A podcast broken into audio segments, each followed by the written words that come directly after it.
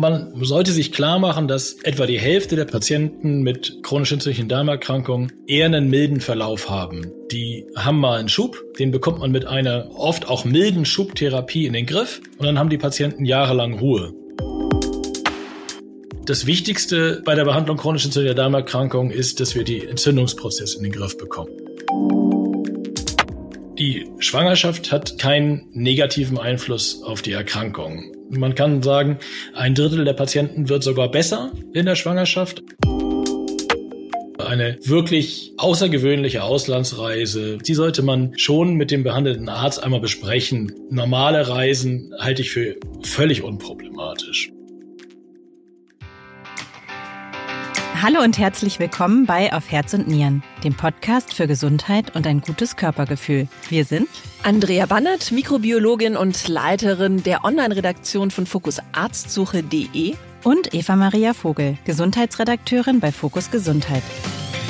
Wir sind Ursachenforscherinnen, wenn es darum geht, warum sich in bestimmten Situationen Herz, Kopf, Darm, Haut, Nieren und Co. mit seltsamen Reaktionen melden und wir wollen herausfinden, wie wir uns in unserem Körper immer noch ein Stückchen wohler fühlen können. Heute sprechen wir über eine Erkrankung, die vielfach junge Menschen betrifft und das Leben dieser Patientinnen und Patienten stark einschränkt, nämlich die chronisch entzündlichen Darmerkrankungen. Von außen sind sie nicht sichtbar, aber die Betroffenen haben heftige Schmerzen. Es gibt zwei Arten dieser abgekürzt CED. Das ist zum einen Colitis ulcerosa und zum anderen Morbus Crohn. Aktuellen Schätzungen zufolge leiden in Deutschland 320.000 Menschen an dieser Erkrankung. Unser heutiger Gast ist Spezialist für CED. Professor Klaus Herrlinger ist Chefarzt der Inneren Medizin, zu der die Gastroenterologie gehört, an der Asklepios Klinik Heidberg in Hamburg und er ist uns jetzt per Videochat zugeschaltet. Hallo, Herr Professor Herrlinger. Schön, dass Sie zu Gast bei Auf Herz und Nieren sind. Ja, guten Morgen. Ja, Herr Professor Herrlinger, wir wollen mit Ihnen heute darüber sprechen, wie sich das Leben mit CED meistern lässt. Vor einigen Jahren durfte ich für einen Artikel im Fokus den Schweizer Fernsehmoderator Robin Rehmann begleiten, der an Colitis ulcerosa erkrankt ist. Ja, liebe Grüße an Robin an dieser Stelle. Er hat ein Buch über seine Erkrankung geschrieben, Steine im Bauch. Und darin erzählt er über sein Leben zwischen Sofa, Toilette, Bett und seiner Arbeit, seinen Hoffnungen und seinen Zukunftswünschen.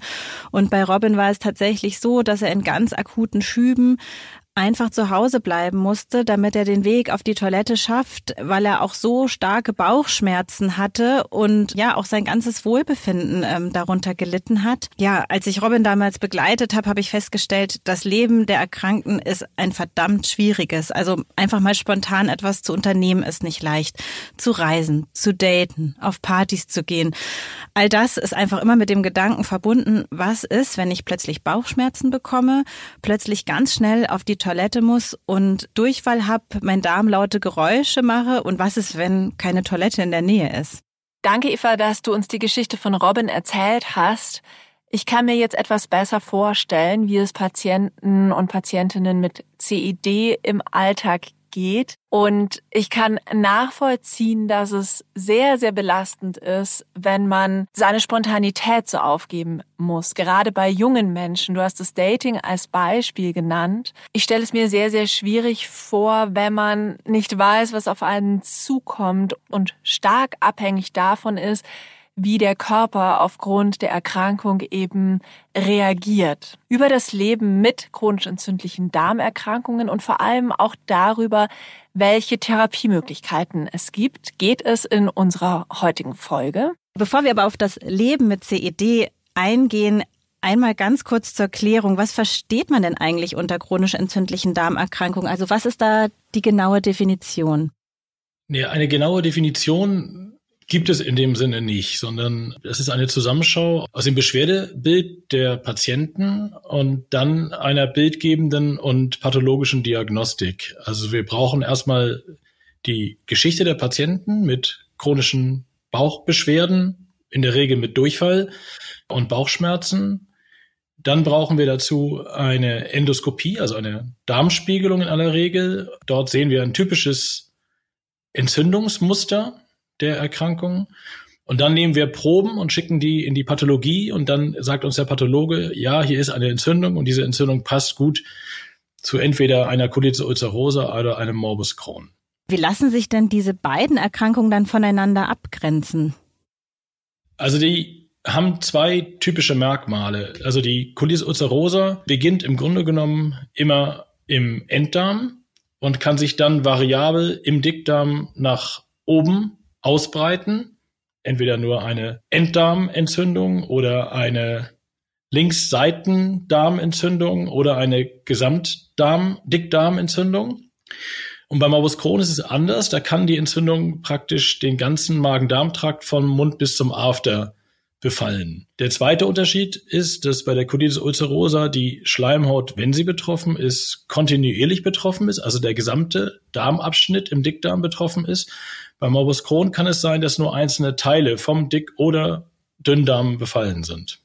Vielleicht ganz kurz zur Klärung, vielleicht geht es den Hörerinnen und Hörern wie mir. Ich vergesse immer bei den Darmthemen, wie ist der Darm genau aufgebaut, obwohl ich in Biologie super gut aufgepasst habe. Ich vergesse es immer wieder. Also der Darm ist ja ich glaube, so im Schnitt insgesamt sieben Meter lang, äh, wenn ich das nochmal richtig recherchiert habe. Genau. Und ja, der letzte Teil ist der sogenannte Dickdarm. Also das ist der, der quasi den Darm immer so einrahmt, wenn man sich das auf einem Bild vorstellt. Ja, und hier wird der Stuhl gespeichert und eingedickt und Speisebrei werden hier Wasser, wird Wasser entzogen und parallel auch Schleim beigemengt, damit der Stuhl gleitfähig wird und man im Idealfall beschwerdefrei aufs Klo gehen kann. Ja, bei Menschen mit Colitis ulcerosa ist das ja nicht so. Unter welchen Beschwerden leiden die Betroffenen denn hauptsächlich? Ich hätte es nicht besser erklären können, als Sie es gerade gemacht haben. Also nochmal vielleicht zur Erklärung. Also der Magen-Darm-Trakt beginnt ja im Mund, geht über die Speiseröhre dann in den Magen und dann beginnt nach dem Magen der Zwölffingerdarm, ein kurzes Stück vom Dünndarm, wo dem Speisebrei spaltende Enzyme beigemischt werden. Dann gibt es den langen Dünndarm, von dem Sie gerade gesprochen haben, der so etwa fünf Meter vielleicht lang ist. Hier ist die Hauptaufgabe, dass der Verstoffwechsel Nahrungsbrei verwertet wird, dass die Nährstoffe aufgenommen werden. Und dann haben Sie schon ganz richtig gesagt, der Dickdarm, das sind so anderthalb Meter etwa, der hat in erster Linie zur Aufgabe, den Rest praktisch einzudicken, so dass wir eben nicht dauernd Durchfall haben und aufs Klo gehen müssen, sondern dass wir den Stuhlgang kontrollieren können. Der letzte Teil ist eben der Enddarm dann, der letzte Teil des Dickdarms. Hier ist der Schließmuskel eben beteiligt und auch der hat natürlich eine wichtige Funktion, dass wir ganz bewusst uns entscheiden können, aufs Klo zu gehen und den Darm zu entleeren. So, und jetzt muss man sich das so vorstellen, dieser Dünn und auch der Dickdarm, die können halt entzündet sein. Bei der Colitis ulcerosa, wie gesagt, der Dickdarm. Und wenn der Dickdarm entzündet ist, dann kann er diese Funktion dieser Wasseraufnahme, dieses Eindickens nicht ausfüllen. Das heißt, der Nahrungsbrei, der noch übrig ist und der dann als geformter Stuhlgang eigentlich den Körper verlassen soll, kann dann nicht so eingedickt werden und dadurch kommt es zu dieser Durchfallsymptomatik. Jetzt hatten Sie ja vorhin schon erklärt, Herr Herrlinge, dass bei Morbus Crohn der gesamte Darm betroffen ist, dann wohl auch weitere Funktionen der Dünndarm, ähm, das haben Sie jetzt schon bisschen angedeutet, hat ja nochmal etwas andere äh, Funktionen. Sie haben gesagt, im ersten Abschnitt, dem Zwölffingerdarm, werden Verdauungsenzyme beigemengt. Wie ist es denn dann bei dieser Erkrankung, also bei Morbus Crohn? Worunter leiden die Betroffenen? Also wie sieht die Symptomatik dann hier aus? Also beim Morbus Crohn kann der ganze Magen-Darm-Trakt segmental befallen sein. Und das kann im Mund beginnen, das kann in der Speiseröhre sein, im Magen oder auch im Zwölffingerdarm. Das ist eher eine Rarität. Die häufigste Manifestation vom Morbus Crohn ist am Übergang vom Dünndarm zum Dickdarm. Das sind ungefähr 40 Prozent der Patienten mit einem Morbus Crohn. Wir haben ungefähr ein Drittel der Patienten, die einen reinen Dickdarmbefall haben und der Rest ist eigentlich Patienten, die Dünn- und Dickdarmbefall haben. Das heißt, die Hauptproblematik beim Morbus Crohn liegt eigentlich in Bauchschmerzen, im rechten Unterbauch, weil da die häufigste Manifestation ist. Und ein wesentlicher Unterschied noch zwischen dem Morbus Crohn und der Colitis ulcerosa ist der, dass bei dem Morbus Crohn die Entzündung gemeinerweise die gesamte Darmwand befällt. Und dadurch, dass diese ganze Darmwand befallen ist, dort es auch zu narbigen Veränderungen kommt, ähm, so dass ein Hauptproblem bei Morbus Crohn auch die Tendenz ist, Engstellen im Darm zu bilden oder eben auch eine Durchwanderung von Bakterien aus dem Darm in die Darmwand und in die Umgebung, so dass sich dort Eiter ansammeln kann oder sogenannte Fisteln, also so kleine Gänge, die durch die Darmwand durchwandern. Das ist der Unterschied. Das ist das Hauptthema beim Morbus Crohn, dass der Morbus Crohn diese Tendenz hat, narbige Veränderungen hervorzurufen. Das klingt sehr unangenehm, diese narbigen Veränderungen oder Durchgänge und Verengungen, wie Sie jetzt gerade beschrieben haben. Welche Symptome zieht es denn nach sich oder kann es dann langfristig auch das Risiko für bestimmte nachfolgende Erkrankungen erhöhen? Also die typische Klinik, wie wir sagen, also das typische Beschwerdebild bei Morbus Crohn sind eigentlich die rechtsseitigen Unterbauchschmerzen, weil da die häufigste äh, Manifestation stattfindet und der Durchfall. Und bei der Colitis ulcerosa ist es eher so, dadurch, dass der Enddarm immer befallen ist, dass der Durchfall beziehungsweise auch das Problem, den Stuhlgang zu kontrollieren, also der hohe Druck aufs Klo zu müssen, ohne die Zeit zu haben, ein Hauptproblem darstellt. Und weil die Schleimhaut dort eben auch großflächig befallen ist, Blutbeimengung im Stuhl.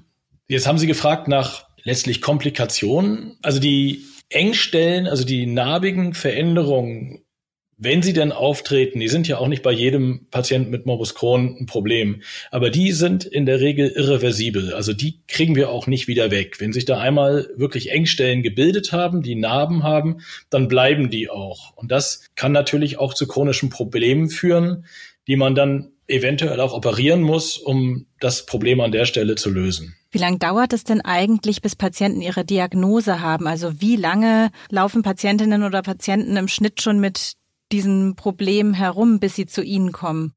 Es gibt da verschiedene Verlaufsformen, muss man sagen. Es gibt Verlaufsformen, wo die Patienten das erste Mal mit einem schweren Schub ihre Beschwerden bekommen. Das sind Patienten, die werden sich relativ zügig beim Arzt vorstellen. Dann ist es am Anfang auch nicht einfach zu sagen, okay, ist das jetzt eine chronisch entzündliche Darmerkrankung, weil es ja gar nicht chronisch war bis zu dem Zeitpunkt. Das ist ja ein akutes Auftreten. Und dann muss man immer entscheiden, ist das jetzt einfach vielleicht nur eine Infektion des Darms oder ist das jetzt schon ein typisches Muster, wie es für eine chronisch entzündliche Darmerkrankung typisch ist? Es gibt aber auch Patienten, die haben über Jahre schleichende Probleme und das kennen wir ja alle, dass man mal Durchfall hat, dass man, wenn man nervös ist, Prüfungsstress hat oder ähnliches, häufiger zur Toilette laufen muss. Und diese Patienten haben sich oft schon daran gewöhnt, dass sie einen empfindlichen Darm haben, so wie sie das denken, und kommen gar nicht so richtig auf die Idee, dass da was krank ist. Und das kann sein, dass sich dann die Diagnostik hinzieht, weil die sich schon dran gewöhnt haben, dass sie immer wieder mit dem Darm reagieren, bis es dann so schlimm ist, dass sie es mal abklären lassen. Und dann kann da schon irgendwie auch Zeit ins Land gehen, bis die Diagnose wirklich gestellt wird. Gibt es so eine bestimmte Altersrange, innerhalb derer diese chronisch entzündlichen Darmerkrankungen auftreten? Also das klassische Erkrankungsalter sind so 20 bis 35, 40 Jahre. Es gibt durchaus auch Kinder, die betroffen sind. Das sind in der Regel nicht die Kleinkinder mit vier, fünf Jahren, aber so ein Erkrankungsalter um 10, 11, 12 Jahre gibt es durchaus schon. Und das sind meistens auch die Patienten, die dann über ihr ganzes Leben hin eher einen schwereren Verlauf haben. Ich fasse nochmal zusammen. Die CEDs zeigen ein typisches Entzündungsmuster im Darm und wichtige Symptome sind Durchfall und Bauchschmerzen. Letzteres besonders auch bei Morbus Crohn dann verstärkt. Und Sie haben, Herr Herrlinger, ganz am Anfang schon über die Diagnostik äh, gesprochen, also bildgebende Verfahren, dann die Pathologie, also dass bei der Darmspiegelung Gewebeproben entnommen und untersucht werden. Und natürlich spielt die Symptomatik dann eine Rolle, um diese Erkrankungen zu identifizieren wenn die Diagnose dann feststeht. Also ich weiß, ich habe Colitis ulcerosa oder ich weiß, ich habe Morbus Crohn. Wie lässt sich der weitere Verlauf ähm, dann untersuchen? Also wie häufig sind Darmspiegelungen dann notwendig? Und gibt es vielleicht auch einfach Marker im Blut, die einem verraten, wo wir gerade mit der Entzündung stehen? Also wichtig ist erstmal, dass wir die Diagnose haben. Und dann gibt es verschiedene Verlaufsformen, zu denen wir vielleicht gleich nochmal was sagen können. Wenn die Erkrankung feststeht, dann richtet man sich in erster Linie nach dem Beschwerdebild des Patienten. Wenn es dem Patienten gut geht, muss man nicht unbedingt regelmäßige Darmspiegelung machen, gerade am Beginn der Erkrankung. Man kann die Erkrankung auch ganz gut monitoren über den Ultraschall, ähm, indem man den Darm sich anguckt und sieht, ob da noch Entzündung ist.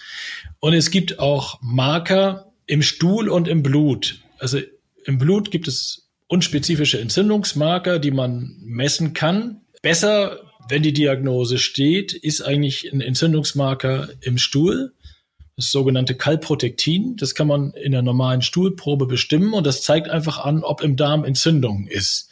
Das sagt jetzt nicht, woher die Entzündung kommt, ob die jetzt von einem Bakterium kommt oder von der chronischen entzündlichen Darmerkrankung. Aber wenn Sie eine bekannte chronische entzündliche Darmerkrankung haben, können Sie das Entzündungsmaß über diesen Stuhlmarker ganz gut bestimmen. Ähm, wir haben noch eine Frage aus der Redaktion von einer Kollegin, die möchte wissen, ob es immer eine Narkose bei der Darmspiegelung braucht. Das kommt darauf an, wie viel Spaß Sie an so einer Darmspiegelung ohne Narkose haben. Also technisch braucht es keine Narkose dafür.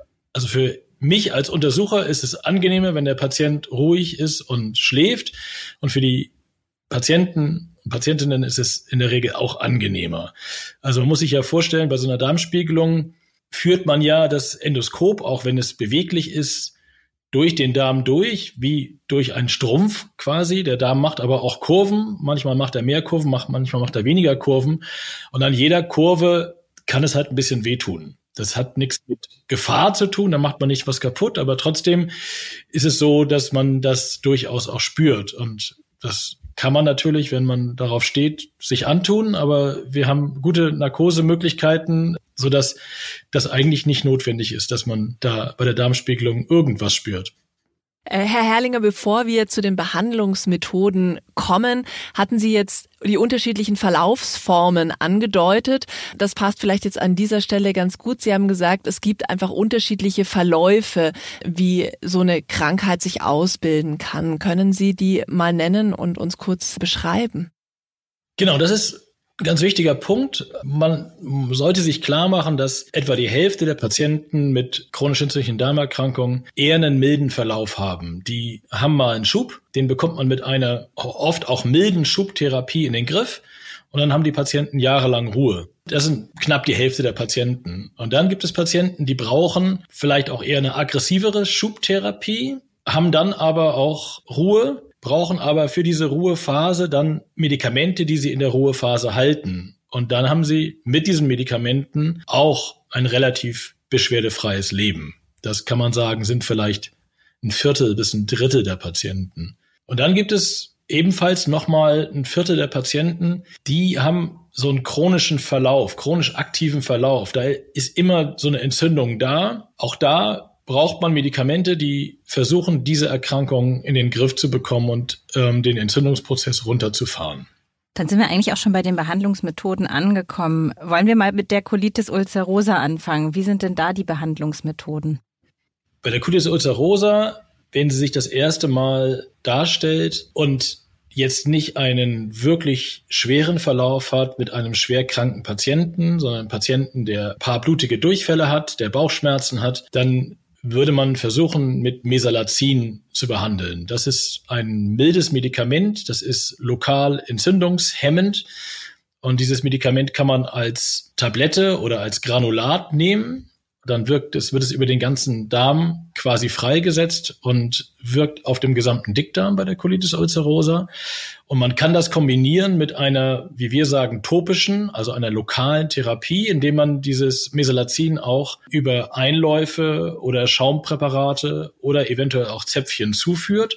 Und in der Kombination dieser oralen Gabe und dieser lokalen Gabe ist das eine sehr wirksame Therapie. Und was nehmen die Patienten gegen die Schmerzen ein? Ganz gängig Ibuprofen zum Beispiel oder? Also wir würden wahrscheinlich eher zu Novalgin raten, wenn überhaupt Schmerzmittel gebraucht werden. Also in dem Moment, wo wir die, den Entzündungsprozess hemmen können, lassen die Schmerzen auch sehr schnell nach. Also eigentlich ist es nicht so, dass die Patienten mit chronischen Darmerkrankungen dauerhaft Schmerzmittel nehmen sollten. Also dann ist die Erkrankung nicht gut unter Kontrolle. Und wie ist das bei Morbus Crohn? Wie sieht da die Behandlung aus? Bei Morbus Crohn muss man ein bisschen unterscheiden, wo der Crohn jetzt auftaucht. Wir haben ja gesagt, bei der Colitis ulcerosa ist es immer der Enddarm. Das heißt, wir können den Enddarm immer mit der Lokaltherapie auf jeden Fall behandeln und je nachdem, wie weit die Ausdehnung ist, behandeln wir halt oral auch.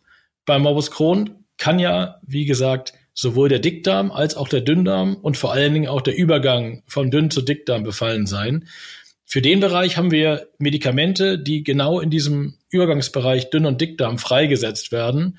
Und da ist das erste Therapeutikum, was wir benutzen, das Budesonid. Das Budesonid ist ein lokal wirksames Cortisonpräparat. Das wird dort am Übergang von Dünndarm zu Dickdarm freigesetzt und bewirkt dort eine Entzündungshemmung, führt aber zu deutlich weniger Nebenwirkungen vom Cortison als verglichen mit dem Cortison, was Sie sonst als Tablette für den ganzen Körper nehmen. Herr Herrlinger, beim Stichwort Cortison gibt es einige Menschen, die Nebenwirkungen scheuen.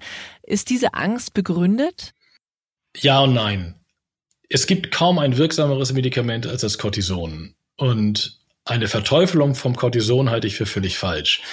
Das Cortison ist eine hocheffektive Schubtherapie für den schweren Schub bei der Colitis und beim Morbus Crohn. Wichtig ist, dass das Cortison keine Dauertherapie ist, sondern es ist eine Schubtherapie und muss dann zügig ausgeschlichen werden.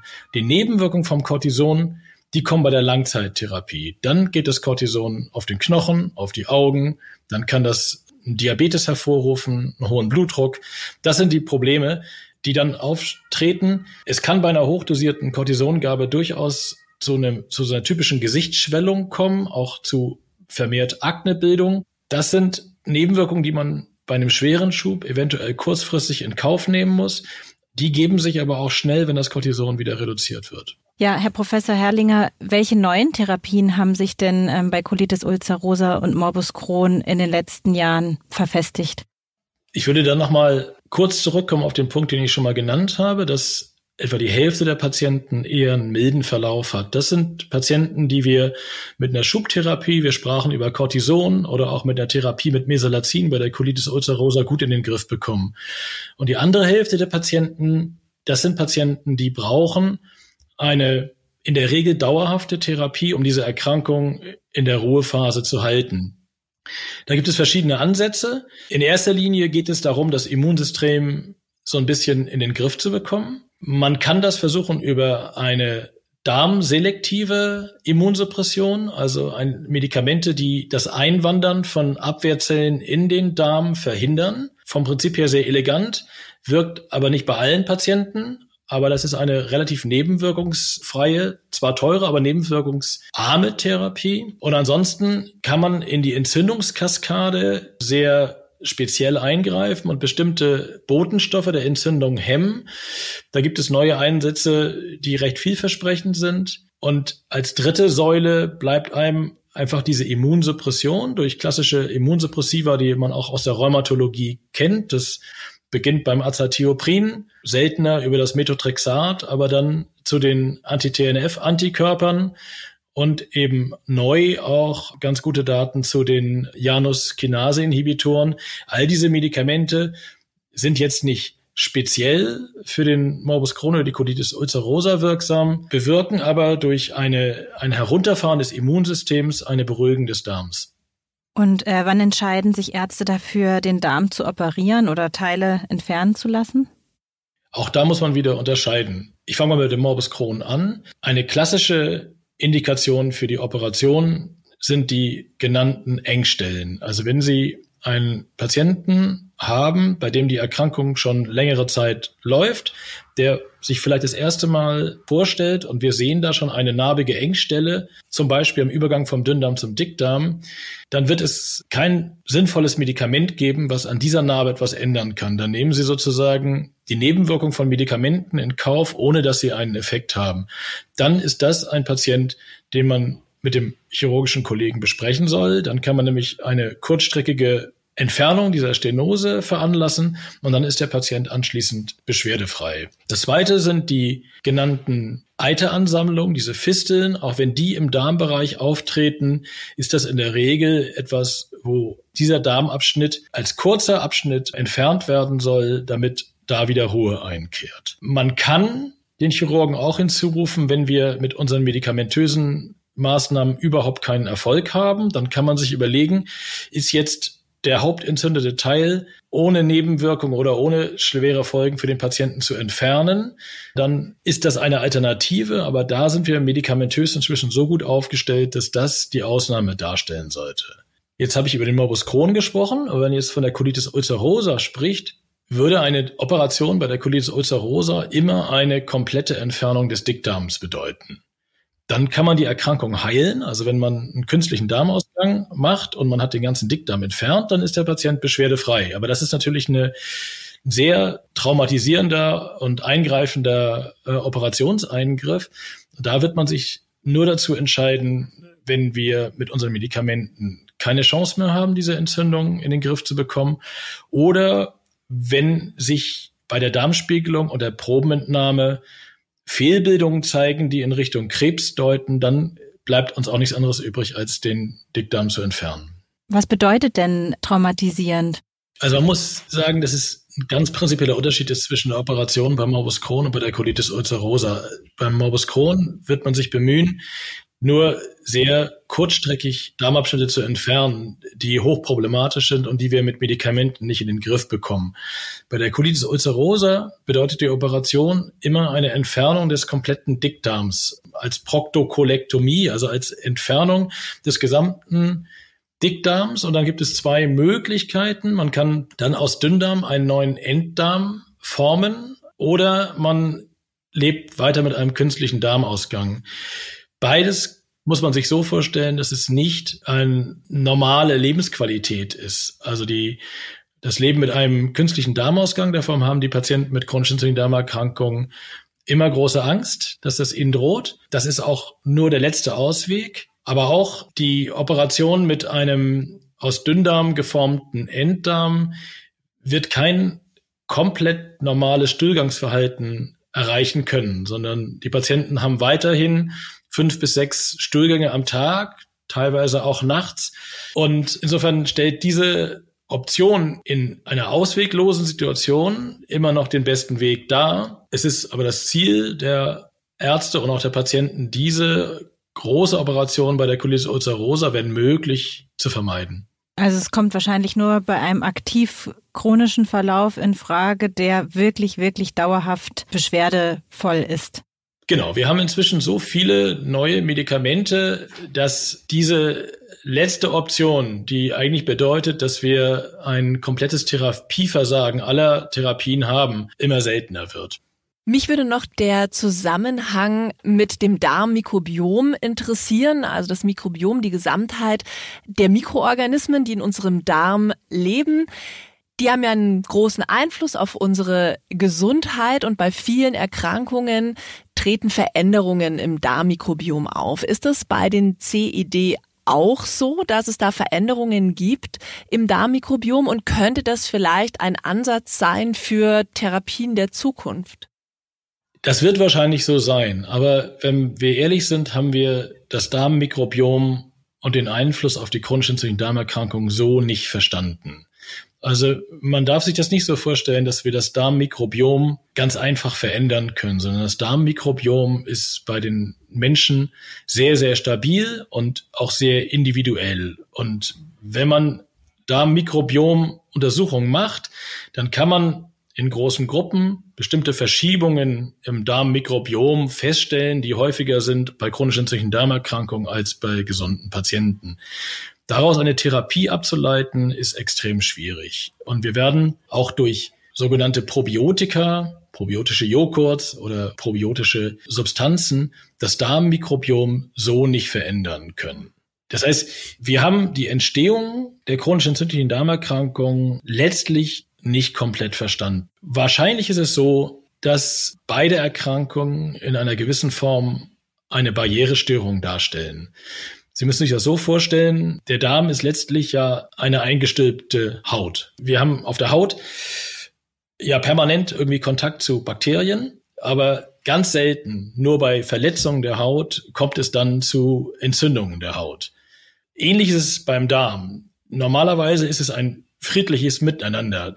Das Mikrobiom ist im Darm, hilft dort auch bei der Verstoffwechselung der Nahrungsbestandteile und hat aber einen Abstand zum menschlichen Abwehrsystem. Also so wie die Haut eine Barriere darstellt, so stellt auch die Schleimhaut im Darm eine Barriere dar und hindert Darmbakterien daran einzuwandern in den Körper und dort eben auch mit den Abwehrzellen in Kontakt zu kommen. Und diese Barriere ist ganz offensichtlich bei chronischen entzündlichen Darmerkrankungen gestört. Also das heißt, das Darmmikrobiom, die Darmbakterien kommen zu nah an unser Abwehrsystem und dann beginnt ein Kampf, so wie sie einen Hautvorunkel vielleicht haben und sich dort irgendwie der Körper wehrt gegen das Eindringen von Bakterien, so kommt es eben dort auch zu diesem Entzündungsprozess. Also im Grunde genommen ist wahrscheinlich dieser Entzündungsprozess bei chronischen entzündlichen Darmerkrankungen eine folgerichtige Konsequenz aus dem Kontakt zu den Bakterien. Wir sind aber im Moment noch nicht so weit, dass wir diese Barrierefunktion komplett verstanden haben und dass wir die Barriere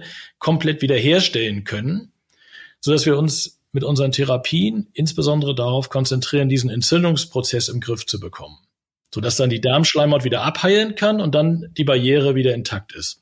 Also da gibt es noch einiges herauszufinden und dann vielleicht auch weitere Entwicklungen. Für unsere Hörerinnen und Hörer vielleicht ganz kurz noch eine Begriffserklärung. Also Probiotika ist die Einnahme von Bakterien, die auch gerne im Darm wohnen, also positiven Darmbakterien. Und die sind auch natürlicherweise zum Beispiel in Joghurt aber die Bakterien, die sich schon im Darm befinden, die verteidigen sozusagen ihr Revier, deshalb siedeln die sich sehr häufig nicht an und deshalb ist es nicht so leicht, äh, das Darmmikrobiom in Gesamtheit dann äh, zu beeinflussen und zu verschieben. Aber da bin ich auch sehr gespannt, was die Forschung da in den nächsten Jahren für weitere Erkenntnisse dazu bringen wird. Zu den Wechselwirkungen haben wir noch, weil wir jetzt gerade bei Wechselwirkungen Darmmikrobiom waren, gibt es noch eine Frage der Expertin unseres letzten Podcasts, Dr. Petra Volz, Zahnärztin. Und sie hat uns auch beschrieben, wie stark die Mundgesundheit auch auf den gesamten Körper wechselwirkt. Und sie würde interessieren, gibt es Empfehlungen für Patienten mit chronisch entzündlichen Darmerkrankungen, die Zahngesundheit im Besonderen besonderem Maße im Blick zu behalten. Sie hatten ja für Morbus Crohn schon angedeutet, dass da auch Entzündungen ja schon im Mund letzten Endes beginnen können. Das ist im Ausnahmefall bei Morbus Crohn durchaus der Fall. Spezielle Empfehlungen zur Mundhygiene gibt es jetzt für chronisch entzündliche Darmerkrankungen nicht. Letztendlich muss man sagen, die Bakterien, die wir im Mund haben, natürlich sollte man eine Mundhygiene durchführen.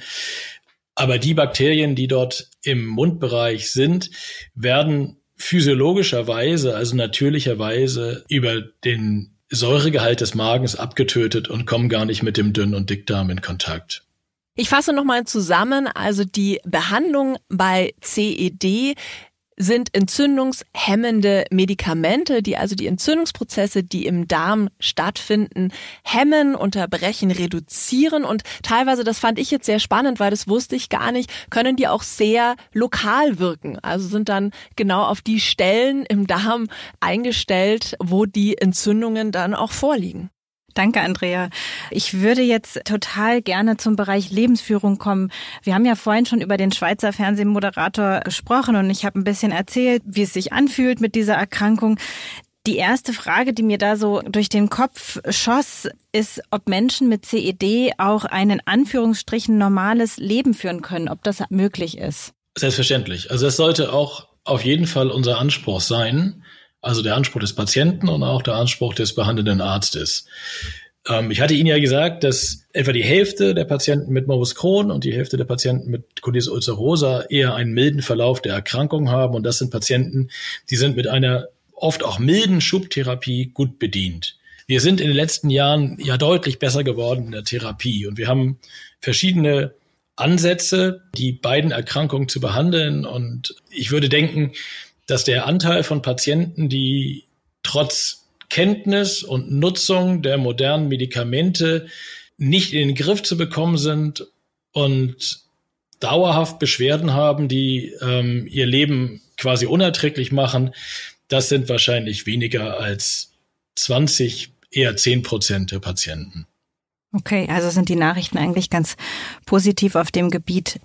Man weiß ja heute eigentlich ganz gut, dass Darm und Hirn eng miteinander verbunden sind. Sie haben es vorhin auch schon gesagt. Also man weiß ja zum Beispiel in Prüfungssituationen, dass man dann auf einmal häufiger auf Toilette muss, weil sich da irgendwie dann auch der Darm meldet, wenn man nervös ist. Die Vermutung liegt also heute ganz äh, nahe, dass CED auch einen Einfluss auf die Psyche haben können und umgekehrt.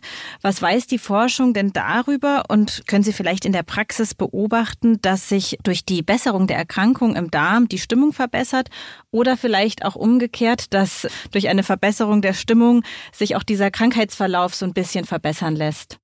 Also wir wissen ja, dass die Menschen verschieden reagieren auf Stresssituationen. Manche reagieren eher mit Herzklopfen oder Gefühl von Druck auf der Brust. Andere reagieren eher mit dem Darm. Und jetzt kann man sich natürlich vorstellen, wenn man sowieso an einer Darmentzündung leidet, dass dann das Antwortorgan auf Stress natürlich in erster Linie auch der Darm ist. Das vorweg gesagt. Und wahrscheinlich ist es so, dass Patienten mit chronischen Darmerkrankungen eher sensibel auf Stresssituationen mit ihrem Darm reagieren. Die Psyche selber hat keinen Einfluss auf den Entzündungsprozess. Das ist ganz wichtig, dass man das klarstellt. Aber selbstverständlich, wenn Sie sich vorstellen, Sie sind als junger Mensch mit einer Darmentzündung, mit einer chronischen Darmentzündung behaftet und Sie haben es ja ganz gut dargestellt, Sie können die normale Planbarkeit ihres Lebens nicht so durchführen wie andere Menschen. Sie sind darauf angewiesen, dass sie wissen, wo die nächste Toilette ist. Sie wissen, wenn sie Stress bekommen, dass sie mit dem Darm auf jeden Fall reagieren. Sie können morgens nicht aus dem Haus, ohne den Darm mehrfach entlernt zu haben. Also, wenn man jetzt sagen würde, das hat überhaupt keinen Einfluss auf die Psyche, das wäre relativ unsensibel. Ich glaube, dass man da definitiv mitreagiert. Insofern können Entspannungsübungen, stressbewältigende Maßnahmen mit Sicherheit hilfreich sein. Aber man muss ganz klar sagen, sie haben keinen Einfluss auf die Entzündung, sondern sie haben einen Einfluss auf dieses Stressorgan Darm. Das Wichtigste bei der Behandlung chronischen entzündlicher Darmerkrankung ist, dass wir den Entzündungsprozess in den Griff bekommen. Neben der Psyche spielt die Ernährung wahrscheinlich eine Rolle. Also das nehme ich zumindest an, denn der Darm ist ja das Organ, das ja mit der Verdauung und damit letztlich mit der Ernährung ganz eng verknüpft ist. Gibt es so etwas wie eine grundsätzliche Ernährungsumstellung, die CED-Patienten empfohlen wird und wie viel lässt sich denn therapeutisch mit der Ernährung erreichen? Das ist ein Thema, was quasi jeder zweite Patient mindestens in die Sprechstunde mitbringt. Die Antwort ist, es gibt keine Kron- oder Colitis-Diät. Und wichtig ist, dass man auf eine ausgewogene Ernährung achtet. Es gibt bestimmte Nahrungsmittel oder Nahrungsmittelbestandteile, die häufig bei einem entzündeten Darm nicht gut vertragen werden. Wenn Sie Nahrungsmittel nehmen, die sowieso vergesellschaftet sind mit unruhigem Darm, Blähungen, dann wie Erbsen, Bohnen, vielleicht bestimmte Linsengerichte, dann ist das sicherlich nicht ideal bei einem entzündeten Darm hier noch weitere Probleme hervorzurufen. Es gibt Patienten, die sagen, sie können ballaststoffreich nicht gut vertragen, also auch dann kann man immer mal sagen, probieren Sie mal Gluten eher wegzulassen. Versuchen Sie mal, ob Ihnen das was hilft. Insbesondere im Schub können Patienten häufig Milchprodukte nicht gut vertragen, weil sie dann so eine Unfähigkeit entwickeln, dieses Milcheiweiß gut aufzuspalten und dann irgendwie da mit eher mit Durchfall reagieren. Man kann diese Punkte ansprechen mit dem Patienten und ich sage immer, versuchen Sie doch mal bestimmte Sachen mal wegzulassen und gucken, ob Ihnen das gut tut. Aber das ist jetzt eine generelle Diätempfehlung gäbe, das ist nicht der Fall. Wie ist es mit Alkohol? Kein Problem. Also im normalen Rahmen. ähm, hat weder einen positiven noch einen negativen Einfluss auf die chronische entzündliche Darmerkrankung. Die ansonsten negativen Wirkungen kennen wir ja. Das stimmt. Wir haben ja gesagt, eines der Hauptsymptome bei CED sind Durchfälle und dadurch kann es ja vorkommen, dass Nährstoffe nicht so gut aufgenommen werden können. Ist es denn so, dass CED-Patientinnen und Patienten häufiger mit Mangelerscheinungen zu kämpfen haben und was sind denn da vielleicht typische Nährstoffmängel, die auftreten können? Also eine gut kontrollierte chronische entzündliche Darmerkrankung hat in der Regel keine wesentlichen Mangelerscheinungen.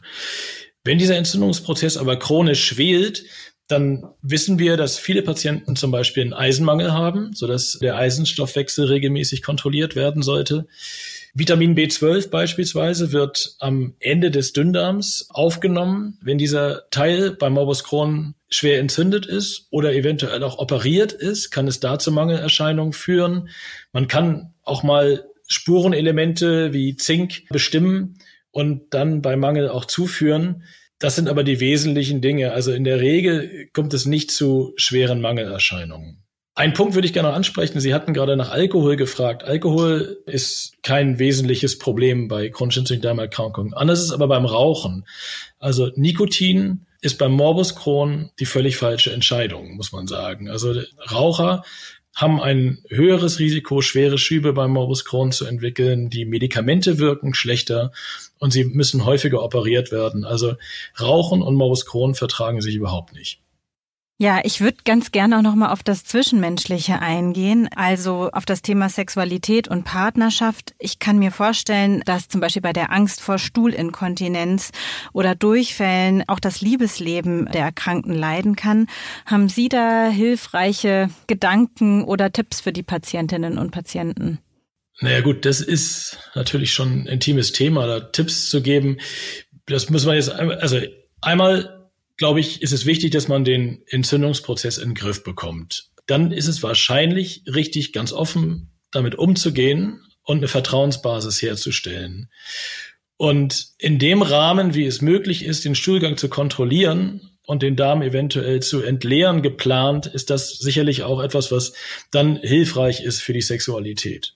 Sie hatten vorhin ja auch schon mal so ein bisschen über die Altersrange gesprochen und die Betroffenen sind ja relativ jung, wenn sie diese Diagnose bekommen. Ist das Thema Kinderwunsch ein Thema, das CED-Patienten stärker beschäftigt als andere?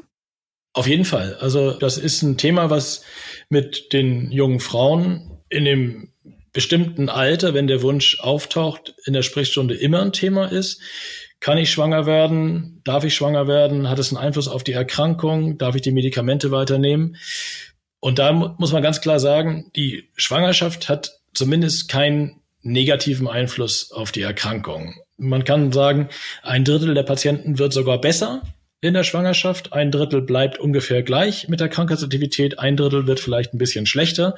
Aber der überwiegende Anteil der Patientinnen hat keinen negativen Einfluss der Schwangerschaft auf die Erkrankung. Wichtig zu wissen ist, wenn man eine Schwangerschaft plant, dass man die möglichst in der Ruhephase der Erkrankung planen sollte. Denn mit einem entzündeten Darm ist die Wahrscheinlichkeit, schwanger zu werden, geringer. Ne? Der Körper, wenn er mit einem Entzündungsprozess kämpft, ist einfach nicht bereit, für eine Schwangerschaft. Dann ist das Thema Reisen, das haben wir vorhin auch schon angeschnitten, ja auch ein Thema, was nicht nur junge Menschen, alle Menschen eigentlich oder viele Menschen interessiert.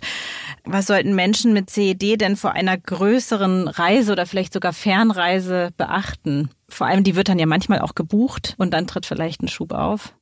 Naja, wir sprechen jetzt in der Regel ja von Patienten, wo die Erkrankung einigermaßen stabil läuft. Und ansonsten wäre eine Reise in Entwicklungsland sicherlich auch nicht die besonders gute Idee, mit dem akuten Schub dorthin zu verreisen.